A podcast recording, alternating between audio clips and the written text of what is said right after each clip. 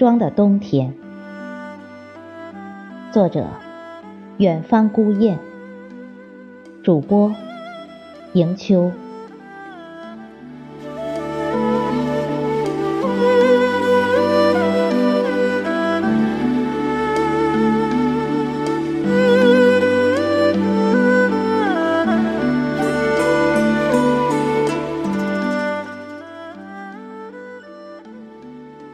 又到了泼墨浓云布、漫空雪意悬的冬日，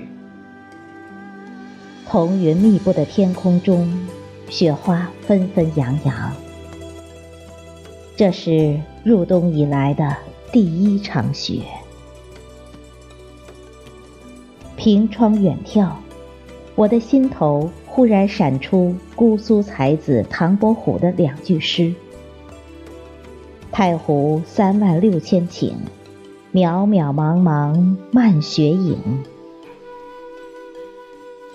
江南初冬时节的湖光山色溪影，在我的眼前慢慢铺展开来，我的神思也情不自禁地飞到那久违的江南。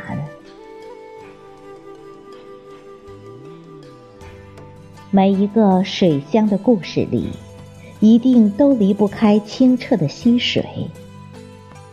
那欢畅流淌的小溪，穿行于江南大地上的一座座古镇。它们伴着古朴悠长的石阶，营造出苍台迎接、落花满径的曼妙景色。一夜一夜漫步在西街上的小船，在冬日湖光的鳞片中随波起舞。尽管常往江南，我仍会时时惊诧于水乡的石头竟然如此亲近。水浸绕着石头，石头泡在水里，更确切地说。石头就像是从水里长出来一样，长到上边就变成了房子。一丛丛的房子拥拥挤挤地站在水中，将自己的影子投射开来。在水的深处，再种下一叠叠石头和房子。每当有微冷的清风拂过，水面上碧波轻摇，石头仿佛也有了生机。正所谓“波摇石动，水萦回”。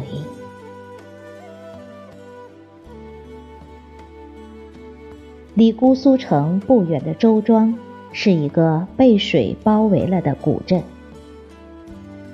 与北方的冬天不同，入冬后，周庄的水中。依然有小船悠闲的飘摇，溪水透着淡淡的绿意，只是水波变得更加柔静。水的中央，仍能看到些许水草，秀气的像是女儿家好看的手指。水草在溪水中缓缓的舞动，仿佛水底也刮起了微风。而溪水中的鱼儿们却少了奔忙，宛若一艘艘整装待发的潜水艇，等待着春天的又一次起航。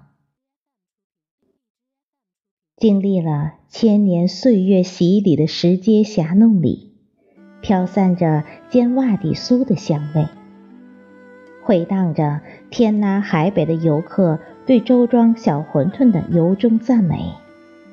还会时不时的传来欢声笑语，那是生活在太平盛世里的水乡人心灵流淌的最美音符。初冬时节的周庄，夜晚万籁寂静，没有鼓噪的蛙声，没有悦耳的鸟鸣，没有美妙的鹦鹉。你简直无法用文字形容出那种静，那是一种沉静，一种寂静，一种幽静。是李太白、苏东坡的生花妙笔也无法描绘出的诗情画意。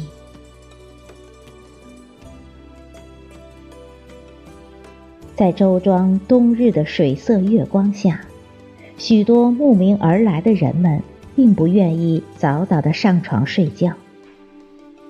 他们在石头街上悠悠的负手行吟，感受着月光如水、水如天的优美意境，俨然变成了穿越时光隧道的古人。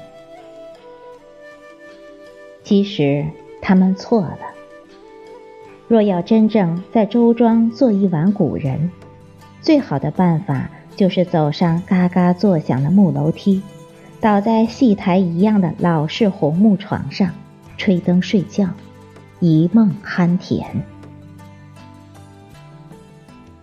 在周庄的日子，我常常幸福地陶醉于江南泽国升起的新景色中。周庄。已不再仅仅是从前那朵盛开在水中的莲花了。石头垒成的房子和街，俨然变成了一座座树木葱茏的小岛。